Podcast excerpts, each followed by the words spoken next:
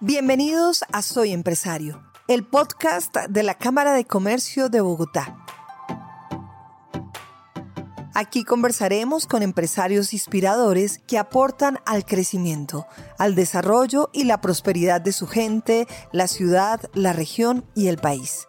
Un espacio de historias poderosas para tu crecimiento y el de tu empresa. Hola.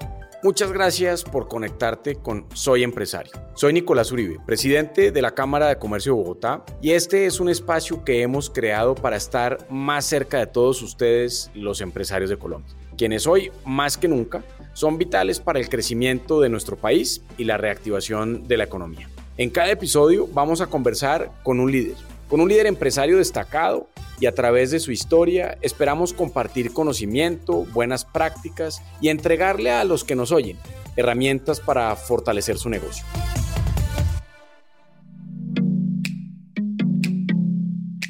Gabriel Vallejo fue vicepresidente comercial y jefe de foros del grupo editorial El Tiempo, director general de HSM en México, hoy WOBI, vicepresidente comercial de HSM para América Latina, gerente general de Canal Capital, vicepresidente de Recursos Humanos de Noel, vicepresidente de Marketing de la cadena de Hoteles Royal de Colombia, hoy Hoteles NH, y gerente de Servicio al Cliente de Mundial de Seguros. Fue ministro de Estado y exdirector del Departamento de Prosperidad Social DPS. Lleva estudiando el tema del servicio al cliente más de 20 años en su trayectoria en los sectores público y privado. Ha publicado cuatro libros en el tema con más de 32.000 unidades vendidas. En los últimos años ha dictado más de 480 conferencias en varios países y es columnista de opinión del diario económico Portafolio. En la actualidad es empresario y uno de los expertos más reconocidos en el tema de servicio al cliente en América Latina. Bueno, el doctor Gabriel Vallejo es hoy sin duda uno de los más reconocidos consultores en materia de servicio al cliente en América Latina, pero también fue exministro o fue ministro de Ambiente y también fue director del Departamento de Prosperidad Social de la Presidencia de la República.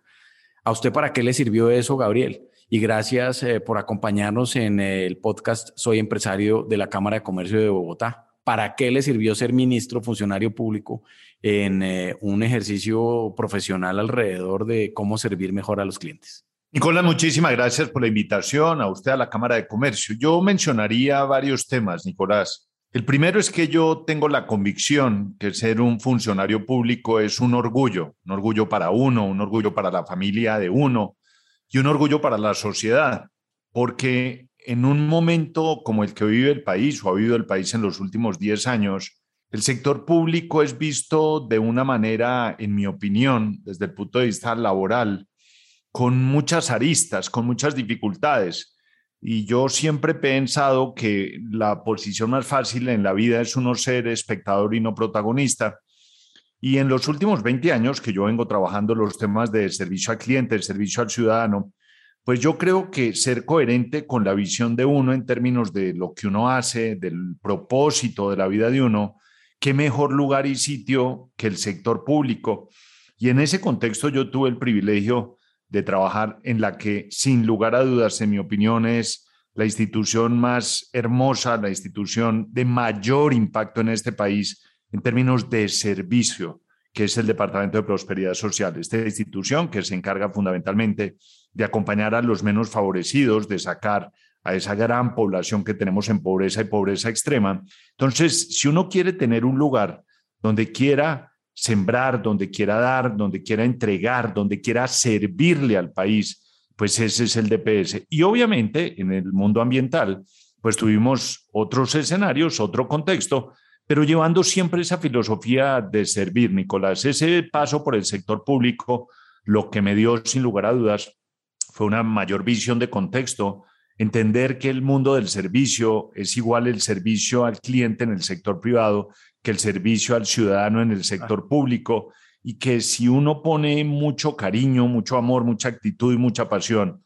los niveles y los estándares de servicio y la percepción de la ciudadanía puede cambiar de manera significativa. Esa idea de que el cliente principal del Estado es el ciudadano y que ahí tiene que enfocarse es, es una reflexión súper interesante, ¿sí? Tal cual, Nicolás, porque al final del camino, el sueldo de los funcionarios públicos lo pagan los ciudadanos. Cuando uno va a pagar impuestos y hace fila de tres horas, pues uno espera que la persona que esté en esa casilla para recibir el pago salude, sonría, se despida, por muchas razones, pero por una fundamental. Es porque yo que soy el ciudadano, soy el que estoy pagando su sueldo a través de mis impuestos que es el mismo contexto del sector privado. Dicho de otra forma, la percepción de la gente en el sentido de que el servicio en el sector privado es mejor que en el sector público no es real. Es igual de dolorosa la fila del banco privado que la fila para ir a pagar impuestos. Dicho lo anterior, deberíamos tener mayores niveles de conciencia de quién nos paga el sueldo, que en el caso público somos todos los ciudadanos. Pues ahí hay un reto enorme que el país tiene por delante y es cómo implementar de esto que vamos a hablar, que además es apasionante, Gabriel, porque claramente en un escenario de, mayor productividad, de competencia, a veces eh, desalmada desde el punto de vista empresarial y en un ambiente pospandémico, pues los temas de servicio al cliente hacen estructuralmente la diferencia en la decisión de los clientes. Y los clientes se transformaron también de forma radical con ocasión de la pandemia. Y por eso esta conversación es tan interesante y tan pertinente en ese marco de conversaciones que hemos tenido en Soy Empresario de la Cámara de Comercio, este podcast. Y hoy tenerlo a ustedes de verdad un privilegio y creo que será de gran, de gran utilidad para quienes eh, nos están oyendo en cada uno de estos podcasts con diferentes perspectivas y aproximaciones a lo que significa ser empresario. Pero arranquemos con el punto número uno. ¿Qué es y de qué estamos hablando y por qué es importante el servicio al cliente, Gabriel? Nicolás, el punto de partida, que es lo que yo siempre le planteaba a la gente, es el siguiente. El reto del servicio y el problema del servicio no es un problema de las empresas, no es un problema de la pyme, de la Cámara de Comercio, del banco. El reto y el problema del servicio es un reto de la vida nuestra. La vida nuestra gira en torno al servicio. Todo lo que hacemos en nuestra cotidianidad gira en torno al servicio. Piense por un segundo que usted quiere salir y tomarse un café en la cafetería de la esquina, o que tiene que tomar un taxi, o que tiene que llamar a pedir una cita a una EPS, o que tiene que ir a solucionar un problema a su banco. La vida nuestra gira en torno al servicio, con lo cual el reto no es de poca monta, porque no estamos hablando solo de las empresas, sino de nuestra vida. Nuestras vidas giran en torno al servicio. Ese es el primer punto. El segundo punto es que la evolución del mundo, del comercio, de los mercados, ha llevado a las organizaciones, pero sobre todo a los clientes, a tener mayor accesibilidad hacia las organizaciones desde el punto de vista tecnológico, desde el punto de vista físico. Pero ese mayor nivel de accesibilidad y esa mayor competencia hace que la diferenciación de los productos o servicios que demos esté marcada por una palabra, que es el mundo experiencial. Es decir, ¿Cómo logra la pyme, la mediana o la gran empresa generar una experiencia memorable en sus clientes para lograr que sus clientes vuelvan a comprar o vuelvan a recomendar su producto o servicio? Con lo cual, el eje central y transversal de cualquier organización es el tema del servicio y más concretamente el mundo de la experiencia del cliente. En ello radica la importancia del tema del servicio cuando la gente le dice a uno, pero ¿por qué yo tengo que pensar en esto? Yo le digo a la gente una cosa muy simple. Sin servicio no, no hay ventas, sin ventas no hay ingresos, sin ingresos no hay empresa y sin empresa no hay empleo. Pero Gabriel, si el producto es bueno, ¿para qué necesita un buen servicio al cliente? ¿El producto no se vende solo? No, el producto se vendía solo durante mucho tiempo, que era aquellas organizaciones, instituciones en que a nosotros nos compraban y nosotros no vendíamos, pero el mundo cambió y el mundo se ha transformado y el comprador se ha vuelto más exigente, pero eso trae unos elementos adicionales, Nicolás, y es que el desarrollo tecnológico ha dado la posibilidad al cliente de ver más opciones, de mirar en segundos oportunidades nuevas, precios nuevos, promociones nuevas, experiencias de otros clientes. Cuando usted mira ciertos portales, por ejemplo, los que recomiendan restaurantes, hoteles, aerolíneas, pues lo que eso está generando es ampliar la oferta en términos de cuando a usted lo vence, a usted lo toman o a usted no lo toman. El tema de que mi carro es tal marca y por eso yo lo compro, eso pasó hace muchos años Lo que usted compra no es un carro, lo que compra es una experiencia que va a, tener a través del carro, pero sobre todo a través del servicio que le presta ese concesionario cuando usted compra el carro. Tener conciencia de servicio, Nicolás, pero lo más importante, conciencia de ejecución en el servicio, en mi opinión, se convierte en la variable crítica de éxito de cualquier organización, con un elemento adicional. No importa el tamaño de su empresa. Si usted es una pyme, usted se tiene que concentrar en su cliente, en la experiencia del cliente. Y si es una gran o mediana empresa, igualmente. Oiga, pero una pregunta, eso que usted me está diciendo y que entiendo perfectamente no es una constante en el tiempo. No decían los expertos en materia de servicio al cliente, el cliente siempre tiene la razón. Eso conceptualmente es suficiente hoy, eso basta el cliente siempre tiene la razón y de ahí se desprende usted de manera intuitiva para desarrollar una estrategia de servicio al cliente o qué ha evolucionado alrededor de eso? Yo creo que varias cosas, Nicolás. Lo primero es, y quiero empezar en este punto, lo primero es que el servicio al cliente en nuestro país no es malo, es perverso. Yo hago la encuesta más grande de servicio en Colombia, la hago con César Caballero, director de cifras y conceptos. La última encuesta, que fue finales del 2019, a nivel nacional nos muestra que en Colombia, en los dos sectores de mayor impacto en el PIB del país, el resultado es el siguiente. En Colombia, solo 3 de cada 10 colombianos está satisfecho con el nivel de servicio recibido en distintos sectores. Eso quiere decir que 7 de cada 10 están insatisfechos. Eso es lo primero. Lo segundo, no es cierto que el cliente siempre tiene la razón. Yo creo que el 95% de las veces el cliente no tiene la razón, pero ese no es el problema. El problema es que cuando el cliente nos hace un reclamo, nosotros como organización nos enganchamos a convencer al cliente de que no tiene la razón, cuando lo que nosotros necesitamos es que la empresa nos solucione el problema. Ese viejo dicho de que el cliente siempre tiene la razón no funciona en términos de que al cliente no siempre hay que darle gusto. Lo que sí hay que darle es soluciones a su problema, que es una visión distinta de servicio. Entiendo, entiendo.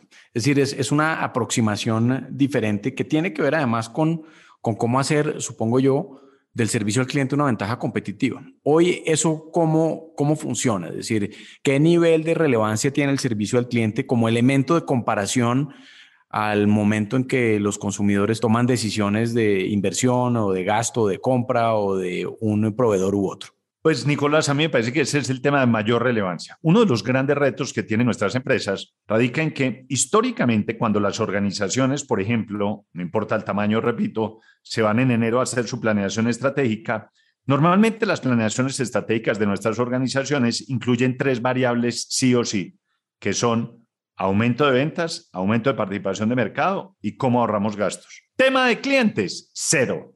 ¿Cómo retengo el cliente? ¿Cómo fidelizo el cliente? ¿Cómo vuelvo a traer los clientes que se me han perdido? Y esto me lleva al segundo punto. Históricamente nosotros hemos cometido un gran error, porque a nosotros nos enseñan en la vida a vender y no a retener y fidelizar. Y el mundo del servicio no es de vender más, es de retener mejor. Las empresas se desvelan por tener más clientes, por tener más participación de mercado. Yo le digo a la gente, no, el negocio no es tener más, el reto y el negocio es cómo logra usted primero retener y luego fidelizar a su cliente para que su cliente lo acompañe en el trayecto de la vida. Oiga esta estadística, Nicolás y todos los oyentes de este podcast. Dos de las revistas más prestigiosas del mundo, en mi opinión, una The Economist inglesa, la otra Harvard Business Review americana, hicieron esta encuesta, esta investigación. ¿Qué pasa con aquellas empresas que priorizan la inversión en mejorar la experiencia del cliente en términos de rentabilidad? El resultado es las empresas que priorizan en mejorar la experiencia aumentan la rentabilidad hasta un 64%. Pero ¿qué es lo más importante del resultado? Esto. Clientes que tienen experiencias memorables con su organización gastan, invierten 140 veces más en usted que lo que lo harían con un competidor. Pero lo más importante, ese cliente va a estar seis veces más en el trayecto de la vida con usted que lo que estaría con su competidor, entre otras cosas, porque cuesta siete veces más traer un cliente nuevo que cuidar uno que usted ya tenga. Con lo cual, el reto de las empresas es que en su visión estratégica, en su cultura organizacional, el tema del servicio, el tema del cliente sea el corazón del negocio, pero no en la teoría, no que el cliente siempre tiene la razón, ni mire el cliente, en la vida práctica, en hechos reales y en hechos concretos. Conéctate con Nodum Negocios, la plataforma internacional de relacionamiento comercial que te conecta con más de 23.000 empresas y 1.000 oportunidades de negocios en el mundo. Ingresa ya a ccb.org.co slash Nodum Negocios y encuentra cientos de oportunidades para aumentar las ventas, comprar, vender y hacer crecer tu negocio. Que Gabriel es que cuesta tanto en las empresas meterle platica al servicio al cliente. Si es que es tan costoso traer nuevos y si es tan barato mantener los actuales. A mí me parece que tenemos varios retos en esto. El primero es que nosotros somos cortoplacistas, Nicolás. Piense, por ejemplo, en un distribuidor de carros. Pues él piensa en el presupuesto del mes o del trimestre o del semestre, pero él no piensa en la fidelización de los clientes. Piensa en un banco. Yo siempre doy el ejemplo del banco. Yo he construido mi vida con el sector financiero. El primer Renault 4 que yo compré, lo compré con un crédito de un banco. Y cuando uno va construyendo la vida, que después compra otro carro, un apartamento o una casa, y Dios quiera y ojalá alguien pueda montar su empresa con el apoyo del banco, y yo me pregunto siempre a mí mismo, ¿por qué el banco no logra fidelizarme, no logra retenerme en términos de servicio? Entonces, lo primero es que somos cortoplacistas. Lo segundo es que en la mayoría de casos, piense usted en el sector financiero, que es uno de los lugares más críticos en servicio del país y del mundo. Piense por un segundo, con los niveles de rentabilidad que tiene un banco, pues ¿quién va a levantar la mano a decir, oiga, es que nos tenemos que concentrar es en el cliente? Muy pocos. Y lo tercero es porque también yo creo que los clientes nos hemos vuelto mediocres. Al final del camino, la gente ya no se queja, porque la gente le dice a uno, pero venga, ¿a dónde me voy? Vea, es que no me funciona tal producto, recomiéndeme uno. No, es que todos son iguales.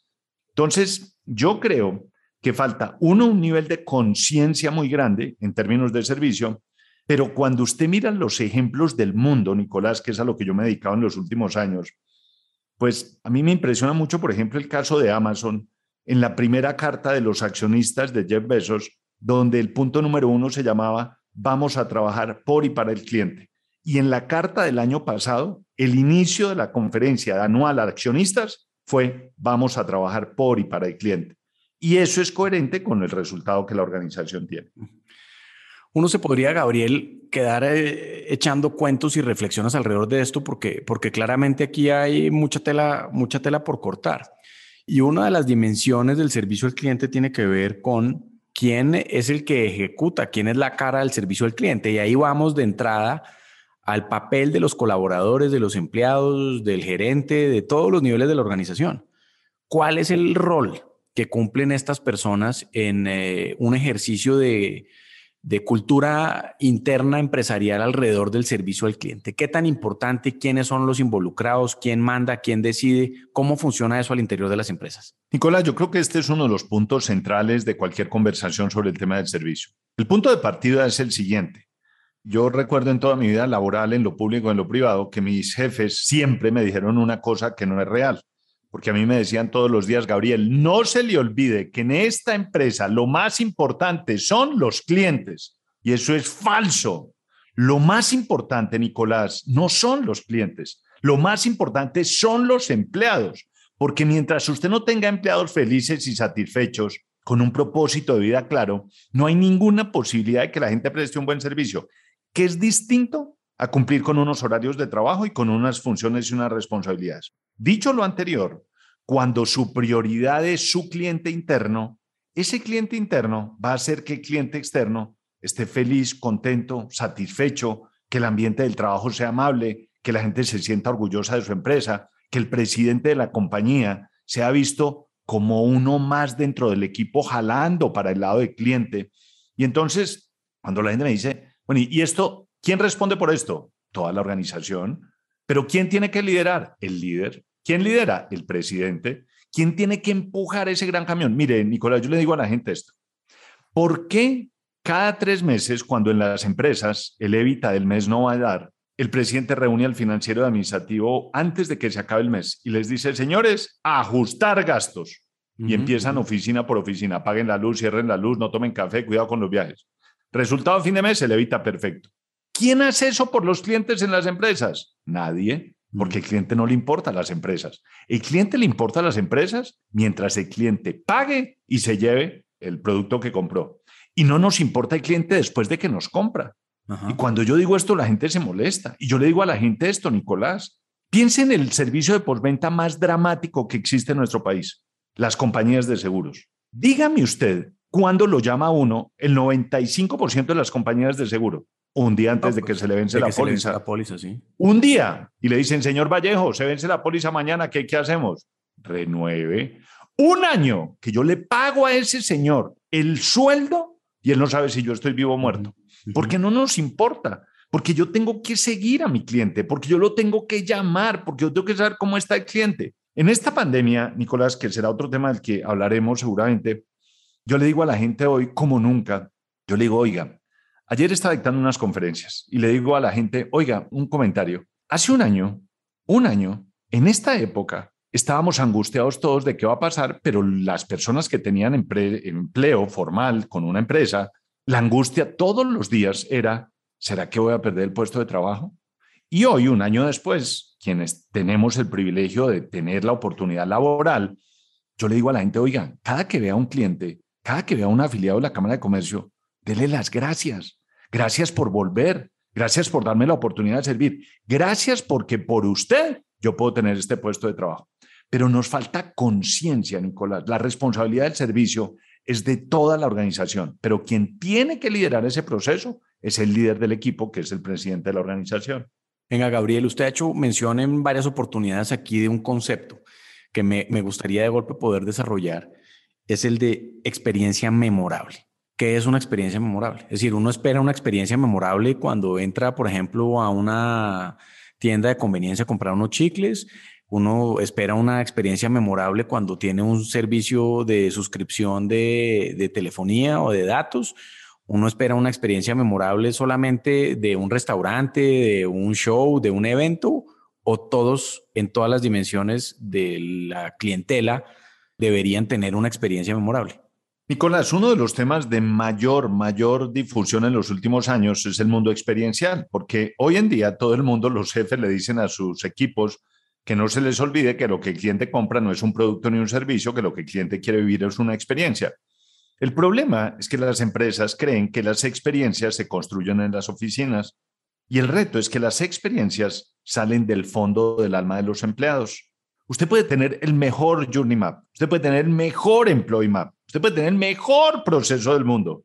Si cuando la persona llega a la Cámara de Comercio o a una organización el señor de la vigilancia, la niña de la recepción, no levanta la cara, no sonríe, no saluda y no se despide, no hay proceso en el mundo que a usted le funcione.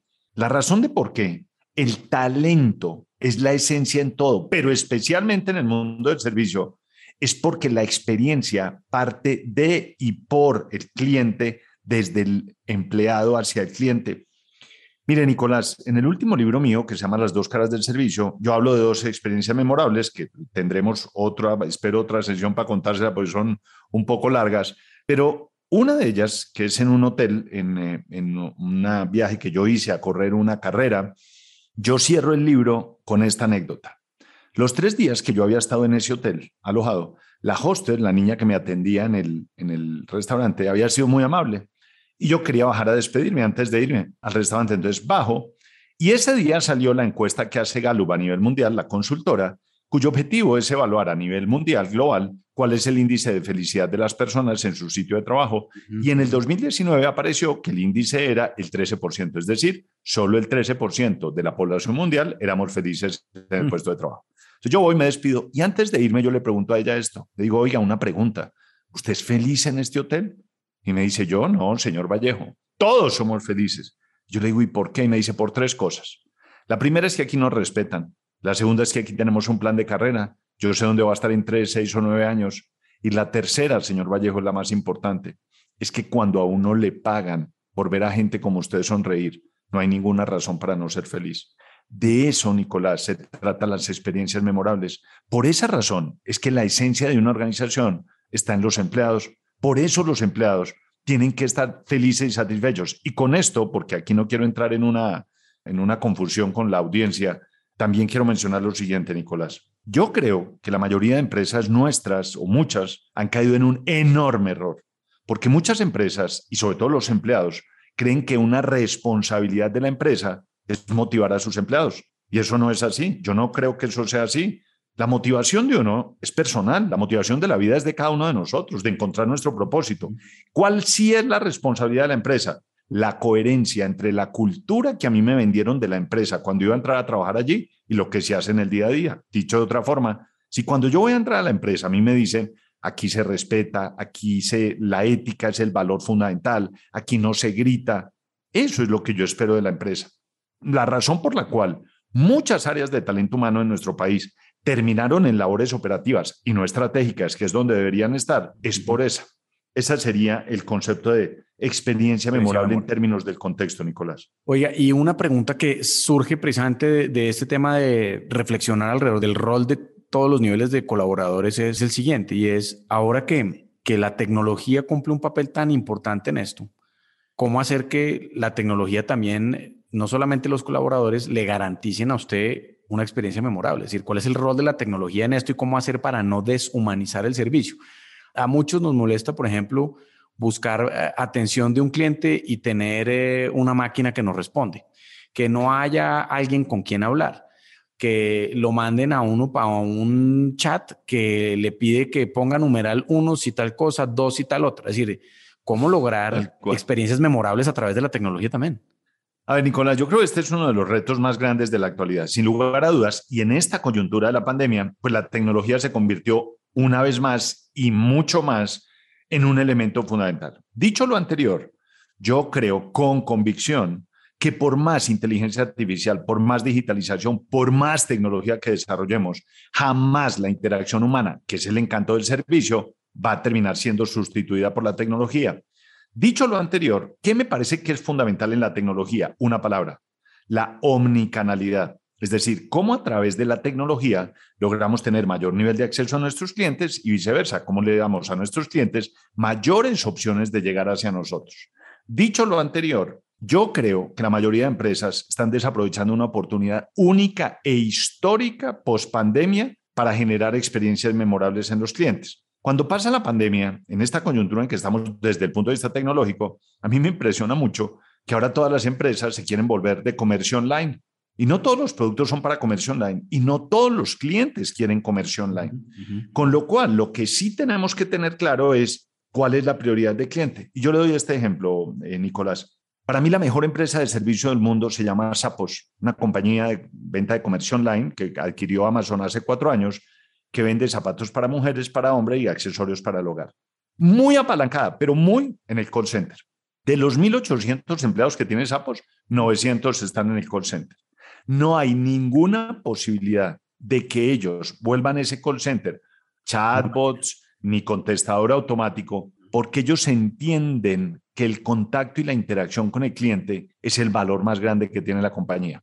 Dicho lo anterior, eh, Nicolás, yo creo que en general a muchas organizaciones y especialmente al sector financiero, en mi opinión, se le ha ido la mano en términos de querer volver todo digital cuando perdemos el encanto del servicio. Piense usted lo que significa hoy, por ejemplo, llamar a comprar un tiquete a una aerolínea a través de un call center o trate usted de conseguir una cita por eh, teléfono para una EPS o trate de arreglar un problema de su teléfono celular. Y esto tiene que ver mucho, Nicolás, con la sensibilidad de la empresa en términos de dónde tengo que poner los recursos, de cómo logro mayor lealtad de esos clientes, no a través de la inversión en tecnología, que repito, es importante, es fundamental, pero es complementaria. Yo creo que hoy el reto no es, a mí me impresiona mucho, especialmente en las áreas de recursos humanos, cuando la gente le dice a uno, es que se van a perder tantos empleos por el desarrollo tecnológico, yo digo a la gente, oiga, ¿y qué tal si más bien no nos ponemos a pensar hoy y a debatir hoy cuáles son las competencias que la gente va a requerir para que la tecnología sea un complemento de nuestra actividad y no un sustituto de la misma.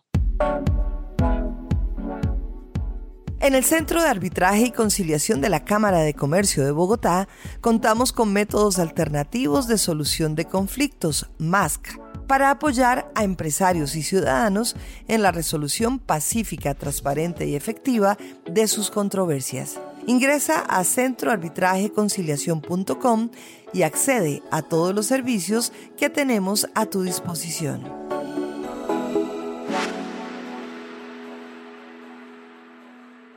Es que son muchas dimensiones muy complejas alrededor de todos los desafíos que tenemos ahora con la aceleración de la, de la pandemia, la transformación de los clientes y demás.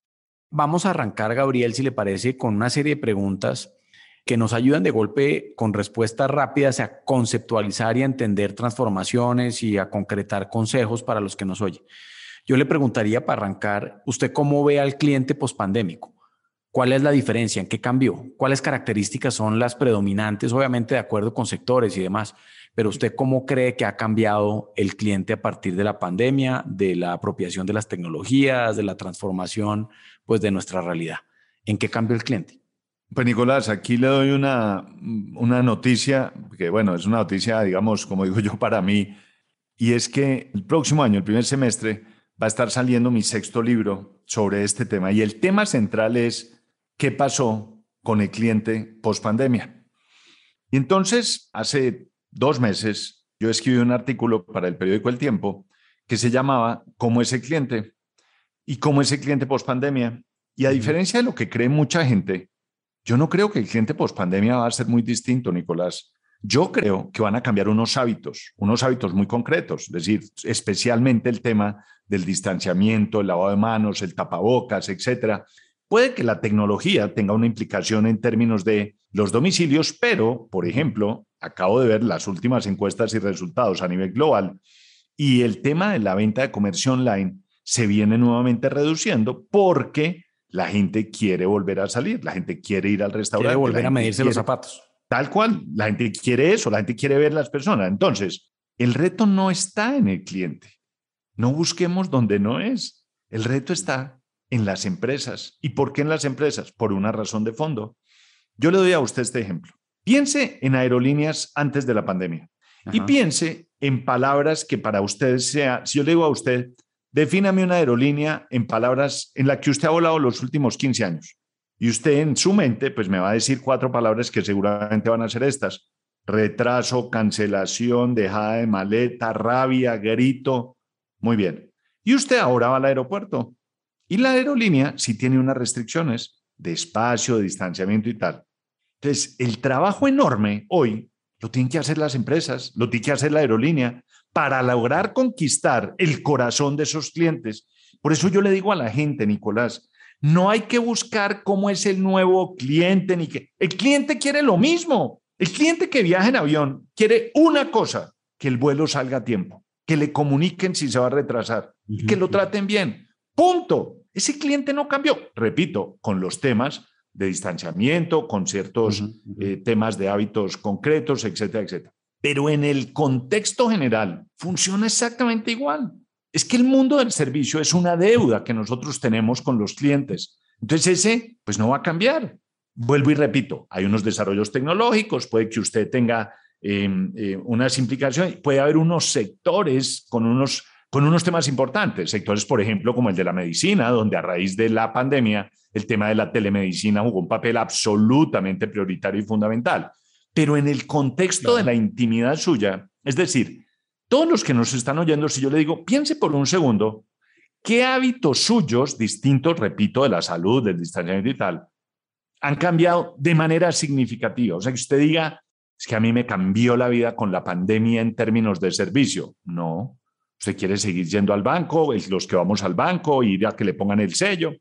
Entonces, el análisis es al revés. Para mí el reto es ¿Qué deberían estar haciendo las empresas hoy para conquistar a los clientes? Y ese sí es un reto enorme e infinito. Me queda clara la aproximación, porque a veces, eh, pues a partir de mi pregunta se da uno cuenta que puede tener es inclusive una aproximación equivocada desde el propio enfoque, atribuyéndole responsabilidades y de entrada distorsionando la posibilidad de construir servicio al cliente haciendo al cliente responsable y no a la empresa de la transformación en la naturaleza del servicio.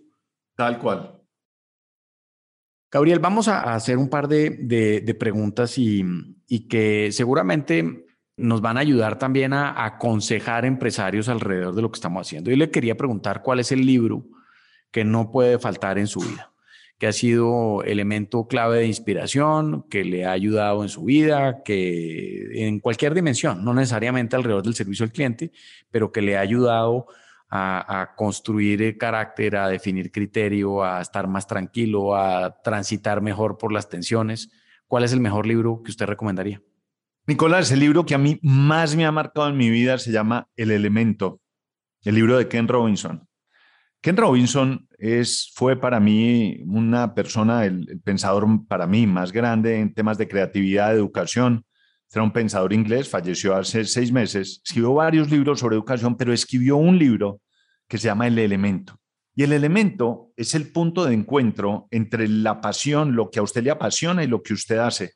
Cuando usted logra hacer ese fit, usted encuentra el propósito de su vida. Y el elemento lo que hace es llevarlo a usted en el trasegar de la vida para usted entender la dimensión de lo que significa que usted busque y encuentre lo que a usted le apasiona, busque y encuentre lo que a usted le gusta. Y ese libro tiene para mí un significado enorme de vida. Ese libro yo lo he leído infinidad de veces y a todos los oyentes les quiero recomendar. La charla más vista en la historia es la charla de Ken Robinson hablando sobre este tema del el elemento. Eso desde el punto de vista de la vida, digamos. Este es un libro que yo cargo literalmente en mi maleta. Pero el otro libro que me ha impresionado mucho y que lo he leído literalmente cinco veces es el libro de Tony Hayes. Tony Hayes fue el fundador de Sapos, falleció en diciembre del año pasado en un accidente. Y Sapos para mí es el emblema del servicio en el mundo, en las empresas que yo conozco. Y en el libro cuenta la historia, se llama Delivering Happiness, está traducido además al español, entregando felicidad es su traducción, como lo tradujeron. Y el libro cuenta la historia de cómo él logra convertir a Sapos en ese ícono de servicio, cómo logra a través de la pasión, de la claridad, de ponerse en los zapatos del cliente, el éxito que logró Sapos para convertirla pues, en un ícono en el mundo desde el punto de vista del servicio. Esos serían los dos libros. ¿Y ese cómo se llama, Gabriel? Entregando felicidad y en inglés se llama Delivering Happiness. Bueno, Delivering Happiness y El Elemento. Recomendados para que nos están oyendo en el día de hoy. Un, par de palabras, Gabriel, dos, tres palabras que describan un buen líder. ¿Por qué, no, ¿Por qué no a partir de todo lo que usted le ha tocado ver en materia de servicio al cliente, de determinación de esos liderazgos, de la capacidad de poner en práctica, transformaciones reales eh, empresariales, ¿usted qué diría que son eh, tres elementos, tres palabras que describen un buen líder? Yo creo que la primera, que es como el legado de mi madre, que en paz descanse, es la humildad, Nicolás. Yo creo que la humildad es un valor muy importante. La humildad es para mí gran parte de la esencia de la vida misma. La humildad para mí es no creerse el cuento del cargo que tenemos. La humildad es entender que el puesto que tenemos es pasajero. La, humildad es entender que algún día vamos a tener que volver a empezar y que tiene que tener uno la, la frente en alto. Entonces, la humildad es la primera. La segunda es la disciplina y perseverancia. Yo creo que esos dos elementos siempre generan resultados buenos, positivos. Y la tercera es para mí como un poco la brújula mía de mi vida personal y es ser buenas personas. Yo siempre le digo a la gente, ¿usted cómo quiere ser recordado en su vida? Y yo siempre le hago esta reflexión a la gente, a todos los que nos están oyendo. Yo le pregunto, dígame cuál es el mejor jefe. Si yo, yo les dijera, cierren los ojos y piensen el mejor jefe que usted ha tenido en su vida. En general, uno en la vida tiene cuatro, cinco jefes, o seis, pues máximo. Y usted me va a decir tal persona, un hombre o una mujer. Usted no se acuerda si era bilingüe, qué carro tenía, dónde vivía, cuánto se ganaba. Usted me va a decir una sola cosa. Es que esa persona me ayudó a ser mejor ser humano. Y yo creo, Nicolás, que uno de los grandes retos a los que uno viene a esta tierra es ayudarle a la gente a vivir mejor, a que seamos mejores seres humanos. Y a mí me parece que esa reflexión en la intimidad nuestra de todos los días juega un papel fundamental. ¿Cómo ayudo yo a que la vida de la gente sea más grata, que la vida de la gente sea más amable. Y el servir es parte de esa esencia. Cómo yo le ayudo a los demás, que no es nada distinto a cómo le sirvo a los otros. Pues ahí está, 13 palabras que definen a un buen líder por sugerencia o por eh, desde la perspectiva de Gabriel Vallejo, que además se aplica sin duda a los empresarios y a los buenos empresarios. Los empresarios tienen que ser disciplinados y perseverantes tienen que ser, y hoy más que nunca, buenas personas y por supuesto tener la humildad para reconocer, para trabajar, para ajustar y para transformar. Gabriel, pero le hago, si me permite, rápidamente le hago un comentario, le hago un comentario acá. Uno de los mejores libros que me he leído en los últimos meses es una entrevista que le hicieron tal vez a uno de los empresarios que yo más admiro de este país, que se llama José Alejandro Cortés, quien fue presidente del Grupo Bolívar. Así es. Y el título del libro se llama Se vale ser bueno. Es decir, una persona como estas, que es muy impresionante lo que José Alejandro hizo por el país, por la sociedad, por la gente, su reflexión en una de las preguntas es, ¿se vale ser bueno? Y me parece que eso tiene un valor muy grande. Es una reflexión muy, muy interesante, pero tiene que ver eh, precisamente con, con la necesidad que en nuestro mundo, en nuestro momento, significa construir empatía, ser buen ciudadano y en el caso empresarial ser buen ciudadano corporativo, ponerse en los zapatos del otro y de todas maneras lograr los resultados que ya habíamos mencionado alrededor de resultados financieros, de servicio, etcétera, etcétera. Pues Gabriel, de verdad que mil gracias por esta conversación, ha sido de, gran utilidad, creo que ha sido, a pesar de lo ágil y de lo rápido, muy profunda en términos conceptuales, de gran ayuda para todos los que nos eh, pueden estar oyendo, para mí sin duda. Y déjeme decirle que para mí en la Cámara particular que he tenido la oportunidad, además de que haga parte de, nuestro equipo de junta directiva es un enorme privilegio y tener la posibilidad de trabajar eh, al lado suyo alrededor de esos temas de servicio al cliente en donde queremos hacer una gran transformación también es un reto que estamos tomando con toda la seriedad. Así que Gabriel, mil gracias, muy útil y, sin duda necesitamos más y mejor servicio al cliente para, para construir empresas más competitivas que tengan la capacidad de vender más y de mejor y de generar más ingresos y más empleos para nuestros ciudadanos. Nicolás, todo lo contrario, infinita gratitud a usted, a la Cámara, esa institución tan importante para Bogotá, para el país, donde tenemos toda esta cantidad de microempresarios maravillosos, de medianos y grandes empresarios, el motor de nuestro país. Y para mí es un honor, eh, Nicolás, formar parte de esta junta directiva, poderlos acompañar en estos proyectos y obviamente acompañar la forma como usted viene liderando este proceso de transformación en la, en la Cámara Maravilloso. Un saludo muy especial a usted y un saludo muy especial a todos los oyentes de este podcast. Así es, mil gracias a todos los que nos oyen. Les reitero, soy empresario, Cámara de Comercio de Bogotá, nuestra serie de conversaciones útiles para el desarrollo de sus empresas. Mil gracias, Gabriel, y un saludo para todos.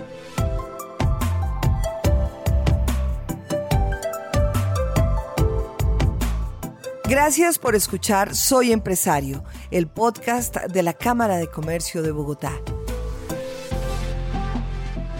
Suscríbete y sigue nuestros contenidos en Spotify, Apple Podcast o en tu plataforma favorita. Y no olvides recomendarnos en tus redes sociales con el numeral Soy Empresario. Nos vemos en el próximo episodio.